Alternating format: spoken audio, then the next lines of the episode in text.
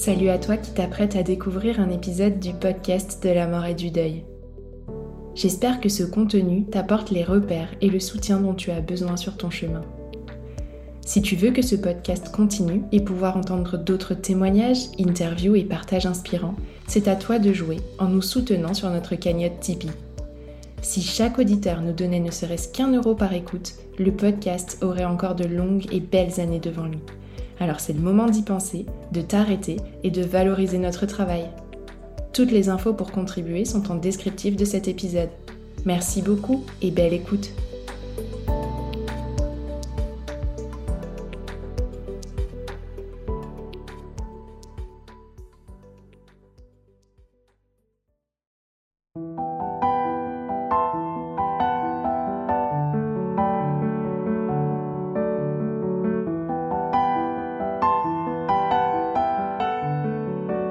Bonjour à toutes et tous et bienvenue sur le podcast de la mort et du deuil.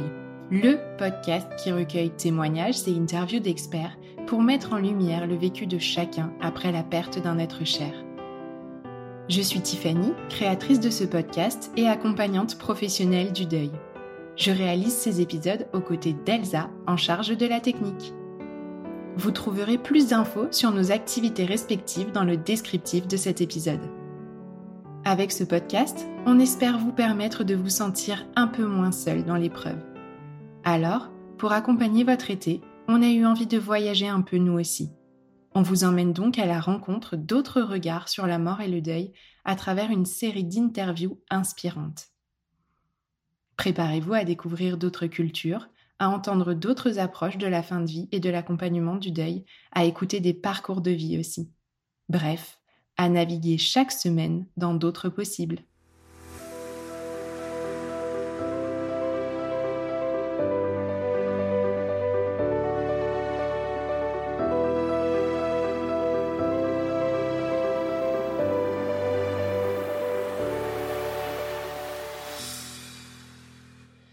Mon invité du jour nous fait, une fois de plus, voyager à travers la francophonie vous entendrez peut-être un nouvel accent dans sa voix, puisque c'est bien dans le nord de la France, depuis ce beau pays qu'est la Belgique, qu'elle nous parle aujourd'hui. Mon invitée est psychologue et s'est formée à d'autres approches comme l'hypnose et la systémie, mais elle est particulièrement connue et même reconnue pour les outils qu'elle a créés à partir du journal créatif. Elle est aujourd'hui également auteure et formatrice et vient nous parler tout particulièrement dans cet épisode de son approche de l'accompagnement du deuil par le carnet de deuil. Bonjour Nathalie. Bonjour Tiffany. Je suis très contente de t'accueillir sur le podcast et d'avoir l'occasion de mettre en lumière euh, tant la personne que tu es que ton approche plutôt originale, j'ose le dire, de l'accompagnement du deuil. Merci. Moi, je suis à chaque fois ravie de pouvoir venir parler et faire connaître ce carnet de deuil. Donc, que tu euh, me proposes cette conversation autour du carnet euh, aujourd'hui me ravit particulièrement.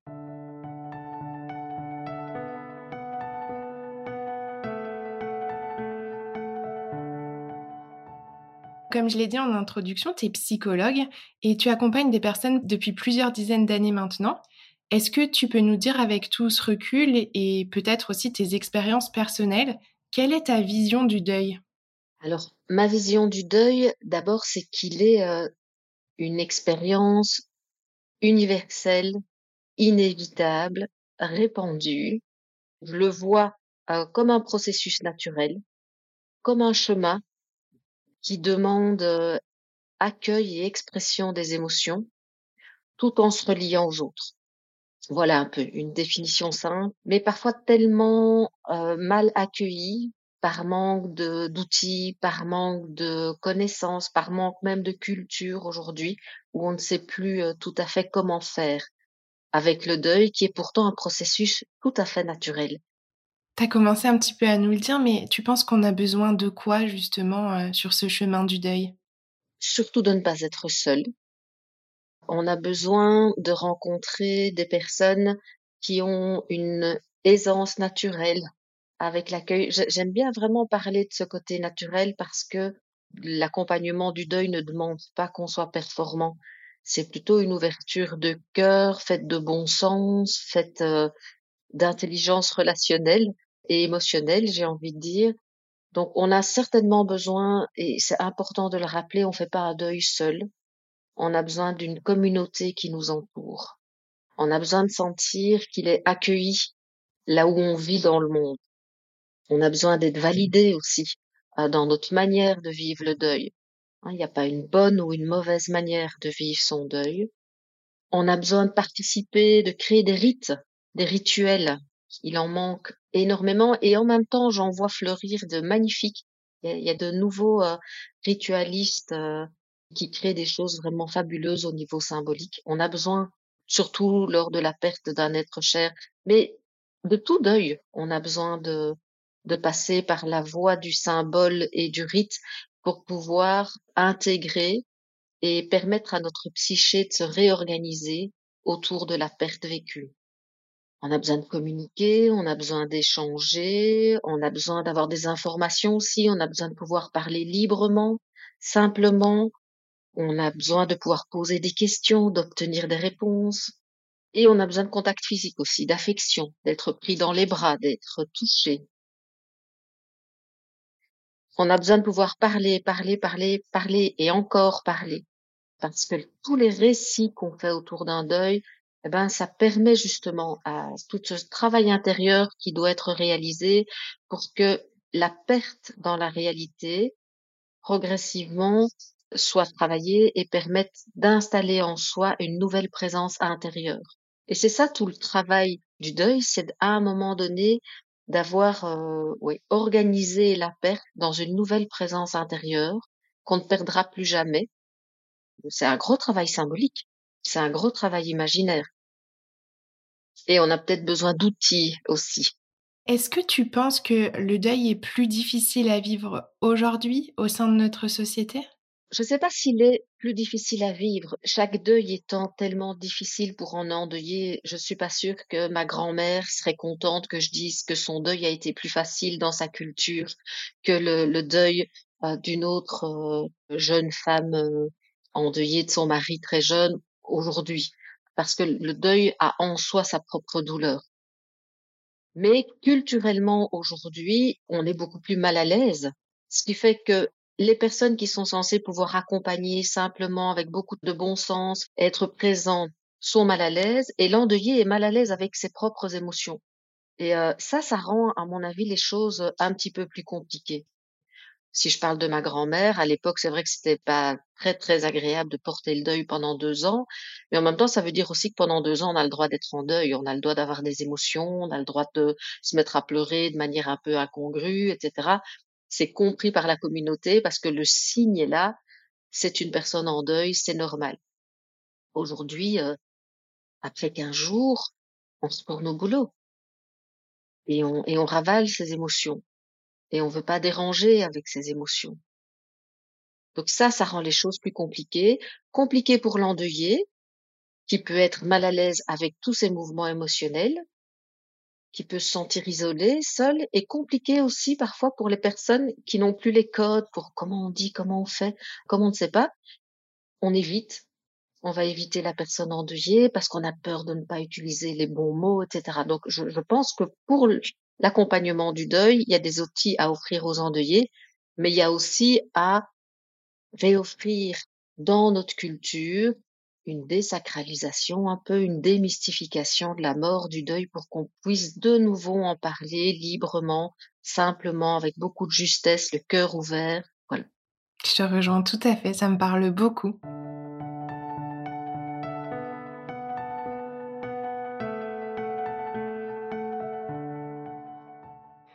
Je le disais en introduction, tu as la particularité d'accompagner avec des outils créatifs.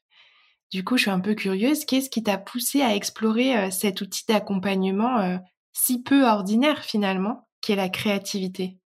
Alors, j'ai redécouvert dans ma propre vie la joie simple et puissante tout à la fois de la créativité en tenant un journal. Écrire, découper, coller sont en soi des activités ressourçantes. Et donc, je pratique mon journal depuis des années et des années. Je n'imaginais pas que j'allais euh, détourner cet outil au profit de l'accompagnement du deuil, mais c'est lors de la mort de ma propre mère où j'ai été euh, très désemparée. C'était un deuil prématuré.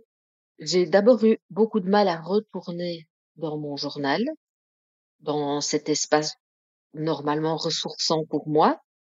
Et j'ai compris qu'en fait, au début d'un deuil, ça fait tellement mal qu'on n'a pas du tout envie d'aller à l'intérieur de soi. Donc mon mouvement était tout à fait naturel et donc c'est à respecter. Ce que j'ai compris, c'est qu'au début d'un deuil, surtout d'un être cher, c'est pas tellement la place pour l'introspection, mais bien plus pour le récit, pour l'échange, pour la parole, d'où l'importance de la communauté. Après, il y a tout un travail intérieur à faire. Et là, j'ai progressivement, je suis retournée dans mon atelier et j'ai commencé à bidouiller avec des souvenirs, avec des photos, avec des lettres, avec des petits bouts de ceci, des petits bouts de cela qui étaient euh, autant de souvenirs. Et, euh, j'ai commencé à créer et j'ai réalisé à quel point à chaque fois que je sortais de mon atelier, même si j'y avais beaucoup pleuré, je ressortais avec quelque chose qui s'était construit à l'intérieur. Et en fait, euh, dans ce carnet créatif, ce que j'ai réalisé, c'est que dans un carnet créatif, on peut aller déposer ses doutes, ses questions, ses émois, nos souffrances, nos idées, nos craintes, tout ça sans censure, avec quelque chose qui se construit puisqu'on est en train aussi de créer. Donc, on se confronte et puis on bidouille et on finit quand même par créer quelque chose. Ce qui fait que ce processus, en tout cas pour moi, a été très guérisseur. Vraiment. Ça m'a pris euh, quand même quelques mois. Et puis, euh, en le relisant, en le regardant, en échangeant notamment avec euh, Anne-Marie Jobin, que tu connais du journal créatif, quand elle a vu ça, elle m'a dit, mais tu dois transmettre, tu dois transmettre. Alors, j'ai pas transmis tout de suite, puisque c'était un, un, processus assez intuitif. J'ai quand même pris deux bonnes années pour analyser, pour réfléchir, pour aller suivre quelques formations plus spécifiques sur le deuil, dans vraiment l'intention de comprendre ce qui s'était passé là pour moi. Et puis, euh, et puis j'en ai fait cette méthode du carnet euh, de deuil où, euh, de manière assez ciblée, euh, contenue, puisque ce sont des consignes chaque fois bien bien claires, euh, j'ai invité les personnes à vivre ce processus que qui m'avait fait tant de bien. Et puis je l'ai fait un peu grandir quand même et, euh, et voilà, c'est devenu euh, le carnet de deuil qui est en même temps deux jours d'accompagnement en groupe. Pendant deux jours, on vient se poser sur le chemin de son deuil, réaliser deux jours en groupe où je vais faire tout un travail pour honorer ce que je vis dans le, dans le deuil qui est le mien aujourd'hui, honorer tout mon vécu émotionnel, mais aussi honorer la mémoire de la personne ou de la situation qui a été euh, perdue. Donc c'est un temps, un temps rituel sur un chemin de deuil où la créativité va nous permettre bah, de soutenir l'accueil et l'expression euh, des émotions sur le chemin du deuil. Et puis c'est devenu un livre pour accompagner les endeuillés là où ils sont chez eux. C'est vraiment, tiens, si je voulais tenir le journal de mon deuil, on a besoin d'être guidé et le livre, c'est des invitations euh, à tenir euh, comme un journal intime au quotidien, euh, où je peux venir poser ou entrer en conversation s'il y a beaucoup de personnes qui me disent que c'est l'occasion de, de dire bonjour à nouveau à la à l'être cher disparu. Je, je m'installe et puis en fait j'écris et en écrivant et en créant ou en dessinant, en collant des photos, c'est comme si je rentrais de nouveau en conversation intime avec la personne euh, disparue. Donc c'est des rendez-vous aussi. Et tous ces temps pris de créativité, de dialogue, de dessin, d'histoire qu'on se raconte à l'intérieur, ah ben, ce sont des temps d'intégration. Quand je t'écoutais tout à l'heure, euh, j'ai vraiment une image qui m'est venue, c'est que le deuil peut être vécu, je dis bien peu parce que c'est pas toujours le cas, comme une explosion où on a l'impression d'être un petit morceau. Et là, dans ce que tu racontais, ça me donnait vraiment cette impression que à chaque fois, finalement, on vient reconstruire un petit morceau, puis un petit morceau, puis un petit morceau. C'est en tout cas ça qui m'a donné envie de créer le carnet de deuil parce que c'est ce que j'ai vraiment vécu. D'un morcellement intérieur, eh bien, c'était euh, des choses qui se réorganisaient progressivement, tout simplement parce que ça avait été accueilli, mais pas seulement accueilli, aussi mis dans un processus d'expression et de création. Je fais quelque chose avec ça. Et puis alors, la métaphore aussi. On va prendre des papiers, on va les coller. Donc, de tous ces petits morceaux qui sont là sur ma table de création, je vais faire une page. Donc, métaphoriquement, avec cette explosion, j'ai fait comme reconstituer un puzzle qui a une autre forme, évidemment, puisqu'elle est liée à ce que je vis à ce moment-là, à l'instant présent. Et puis, oui, de tous ces petits bouts, je fais quelque chose. Et à force de le répéter de page en page, bah, quelque chose de l'ordre, euh, oui, de l'intégration. J'aime bien le mot guérison, mais en même temps, c'est pas, c'est pas une maladie d'être en deuil. C'est un processus tout à fait naturel, un temps de réorganisation de notre psyché face à une perte. Et euh, donc la réorganisation, ça me fait penser à ça aussi, tous ces petits morceaux que je vais devoir euh, remettre un peu euh, en ordre à l'intérieur de moi. Et métaphoriquement, on fait ça à chaque page de carnet de deuil. Du coup, moi, je me suis formée au carnet de deuil avec toi et je sais que cet outil est vraiment, comme tu le dis, pensé de A à Z. Est-ce que tu peux peut-être nous dire quelques mots de plus sur justement le chemin qu'on emprunte dans cette expérience? Oui, alors dans le carnet de deuil, on va prendre un chemin que j'ai un petit peu euh, synthétisé du non au oui. C'est vraiment au début du, du, deuil, je vais être en résistance de ce qui m'arrive puisque c'est pas une perte que j'ai demandée. On nous apprend pas à perdre hein, dans notre société. Donc, euh, quelle que soit la perte, on va d'abord être en résistance. Et euh, la résistance, c'est une souffrance qui est ajoutée à la douleur de la perte. Alors, la douleur de la perte, elle restera toujours. Mais la souffrance liée à la résistance, c'est là qu'on a une marge de manœuvre. Alors c'est pas dire oui à la perte, évidemment, hein, c'est pas accepter la perte, mais c'est accepter de composer avec cette nouvelle donne dans ma vie où j'ai perdu une personne, une situation. J'accepte de redire oui à la vie. Donc c'est un chemin du non au oui, un chemin de résistance vers progressivement un chemin d'acceptation et puis d'une mise en sens. Quel est le sens de tout ça? Alors c'est pas parfois on peut attendre du sens qu'il vienne éclairer ce chemin compliqué. On pourrait attendre magiquement la raison de cette perte. Ah, si on me donne le sens, peut-être que ça va aller mieux. En fait, non, c'est parce que je chemine de cette résistance à cette acceptation que je vais à un moment donné, moi, construire un sens. Le sens, c'est quelque chose qui se construit. Qu'est-ce que je vais donner, moi, comme sens à tout ce que j'ai traversé pour que ça me donne l'élan créateur de continuer en tenant compte de ce que j'ai vécu, de ce que j'ai perdu.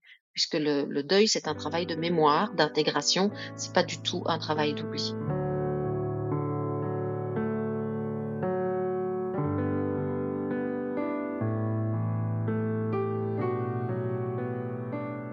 Alors, comment on va aller du chemin de la résistance à cette étape de l'acceptation Eh bien, c'est en traversant et en retraversant et en re-retraversant les émotions du deuil.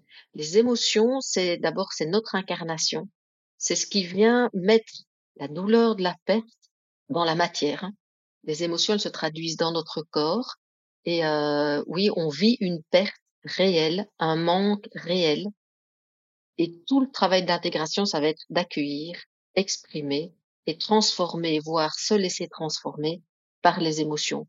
Dans le carnet de deuil, on, je travaille sur trois grandes familles, la colère et toutes les déclinaisons de la colère, la tristesse et toutes les déclinaisons de la tristesse et la peur et toutes les déclinaisons euh, de la peur. Et donc, il y a plein d'outils, d'invitations à écrire, à coller, à dessiner, à exprimer autour de ces trois grandes familles euh, émotionnelles. Il y a d'abord le travail sur la résistance, le travail des différentes émotions, et puis euh, un travail progressif, hein, parce que c'est pas quelque chose qui s'impose à, quelqu'un. Euh, l'acceptation, c'est quelque chose qui se construit progressivement. C'est un oui progressif qui s'installe à chaque fois qu'on accueille, qu'on exprime et qu'on transforme les émotions. Quand je t'écoute, Nathalie, je me pose la question est-ce que euh, finalement, toi, le sens que tu as construit après euh, la perte euh, prématurée de ta maman, c'est cet euh, accompagnement autour du deuil et le carnet de deuil finalement? Oui, et même plus que ça, parce que les deuils nous font vivre des expériences très particulières. Moi, j'ai lié aussi le deuil de ma mère à une expérience plus spirituelle, alors spirituelle, pas religieuse, mais spirituelle dans, dans la spiritualité pour moi, mais c'est quel est le sens de tout cela hein, et, puis quelle est la relation aussi à la mort, à ma propre mort, etc. Non seulement, oui, ça m'a donné un peu une réflexion et une ouverture et peut-être un regard un petit peu plus mature autour de ces questions-là, mais ça m'a permis aussi de revisiter mon histoire, voire même l'histoire familiale qui était faite de deuil, etc. Et donc le carnet de deuil m'a aussi fait revisiter tous les deuils vécus quand j'étais petite fille, tous les deuils vécus par mes parents, par mes grands-parents et dont nous sommes porteurs. Donc en travaillant le carnet de deuil, j'ai aussi donné comme ça du sens ou un nouveau regard sur une histoire familiale qui m'a menée là où je suis aujourd'hui. Est-ce que tu aurais euh, des exemples euh, d'ateliers, des personnes que tu as accompagnées qui t'ont marqué particulièrement et que tu aurais envie de nous partager? Alors, toutes les histoires sont euh, honorables. Moi, je me sens chaque fois honorée à chaque carnet de deuil qui est réalisé euh, dans mon atelier. Beaucoup de parents endeuillés viennent faire du carnet de deuil. Et une histoire, c'est une maman qui, elle, revient faire un carnet de deuil chaque année parce qu'elle dit ça, c'est mon week-end avec mon enfant. Je viens converser avec lui pendant deux jours. C'est son rendez-vous avec lui. Donc ça, je trouve ça très touchant. Les retours qui me sont faits où les personnes disent merci, ça m'a apporté, merci, c'était en même temps confrontant et puis en même temps tellement doux autour euh, du deuil d'un animal. Je viens d'avoir un petit retour comme ça euh, d'une dame qui m'a dit j'ai fait l'un de vos exercices et euh, pour qu'il soit réalisé, j'ai dû contacter chacun de mes enfants qui sont adultes maintenant et que je vois pas souvent parce qu'ils sont dans différents pays du monde. Et il y en a qui m'ont écrit par courrier, il y en a ça s'est fait par téléphone. Ça a été vraiment chouette. Tout ça pour remplir une page de carnet de deuil parce que je leur demandais une phrase, un mot et la famille s'est rassemblée euh, et voilà, ça c'est un mail que j'ai reçu cette semaine et j'ai trouvé ça très touchant. Voilà, ça c'est des jolies histoires comme ça. Oui, puis alors il y en a plein d'autres, mais qui relèvent aussi un peu de l'intime.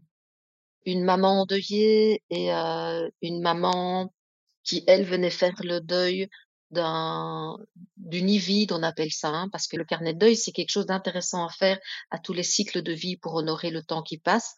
Hein, dans une société où on n'aime pas vieillir, où on repousse ça chaque fois, alors que le vieillissement est naturel, mais euh, on n'aime pas perdre ses cheveux, perdre sa jeunesse, euh, perdre son physique euh, de jeunette.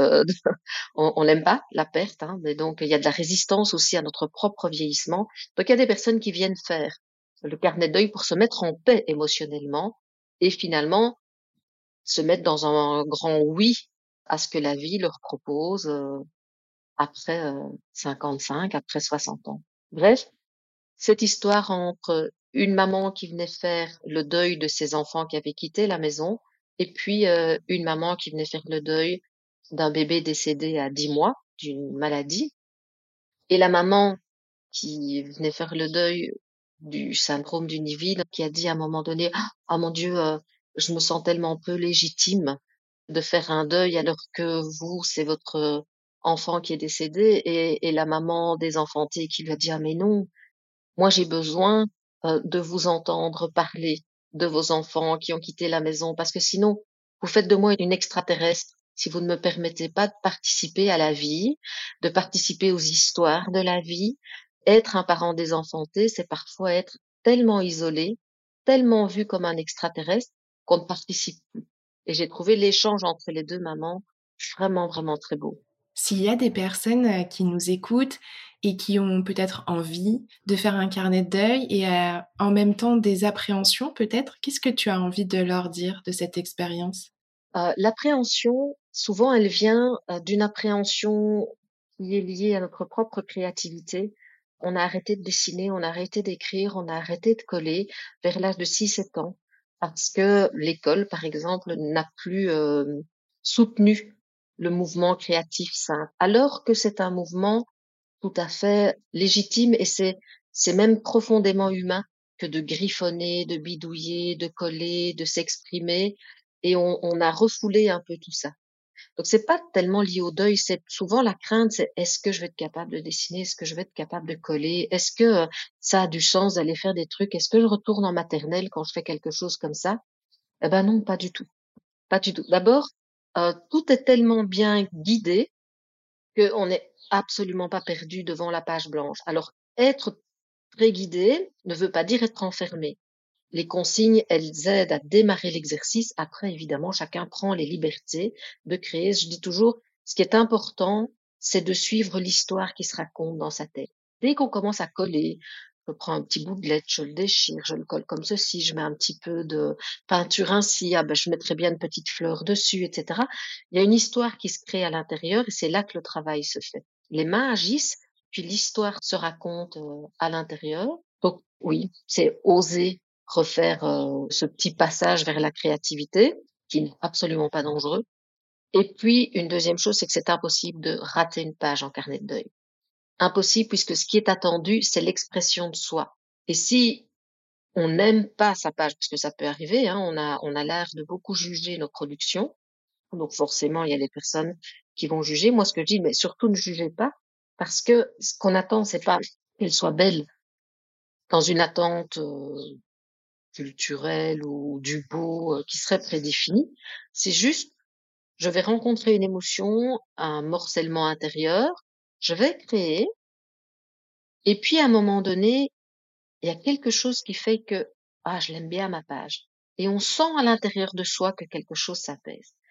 Si je commence à dire, ah, j'aime pas ma page, c'est pas beau, etc., ça, ça veut juste dire que la page n'est pas terminée.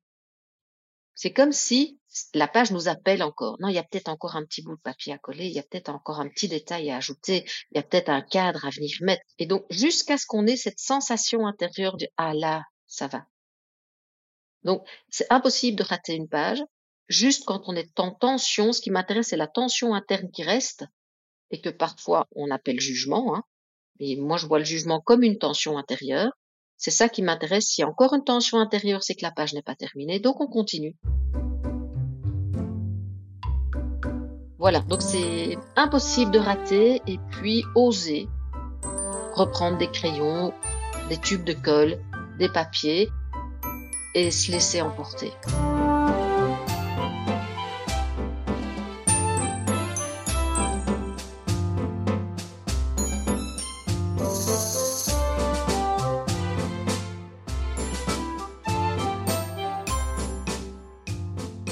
On va arriver euh, doucement vers euh, la fin de cet épisode.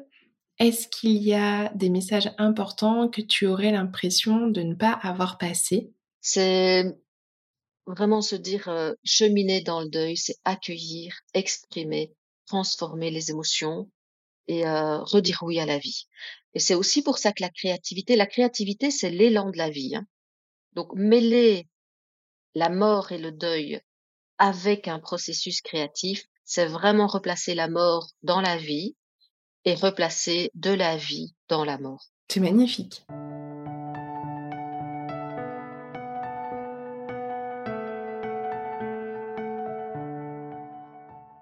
Euh, je laisse toujours à mes invités un petit temps pour clôturer l'épisode en ayant le mot de la fin. Donc euh, ça peut être euh, juste d'adresser un dernier mot de ce que tu veux que les personnes retiennent de notre échange, ou ça peut être un message qui s'adresse directement aux endeuillés qui écoutent cette émission. Eh bien, aux personnes endeuillées qui écoutent cette émission, je dirais que j'espère vraiment qu'ils ont reçu mes mots sans être heurtés, qu'ils euh, se sont sentis entendus ou en tout cas que mes mots a rejoint leur expérience parce que je pense que les mots sont d'une très grande sensibilité euh, dans l'accueil euh, et dans l'accompagnement du deuil et que ces mots méritent d'être euh, revisités autant de fois que nécessaire pour pouvoir rejoindre l'expérience de chacun dans en même temps une expérience universelle et en même temps une expérience individuelle voilà, à chaque fois que je parle du deuil, si j'ai une crainte, c'est toujours celle-là, c'est d'avoir employé un mot ou une référence qui aurait pu heurter quelqu'un là où il est. Euh, j'espère vraiment que mes mots ont été euh, juste pour les personnes qui les ont entendues. Merci beaucoup Nathalie pour ce bel échange. Merci beaucoup Tiffany pour cet échange et euh, je souhaite un très bel été, qu'il soit créatif.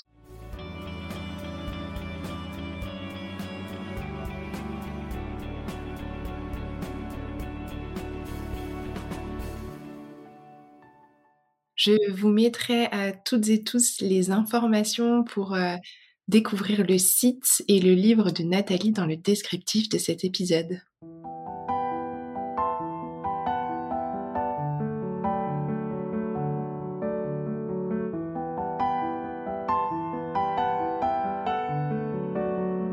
J'espère que l'intention de cet épisode est arrivée jusqu'à vous et que ce partage vous a inspiré.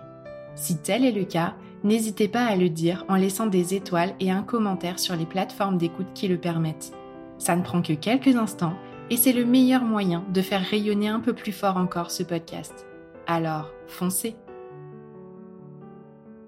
Et si vous voulez encourager notre travail, vous avez aussi la possibilité de nous faire un don sur mon site internet www.les-envolés.com dans l'onglet Le podcast. Comme d'habitude, je vous donne rendez-vous la semaine prochaine pour un nouvel épisode.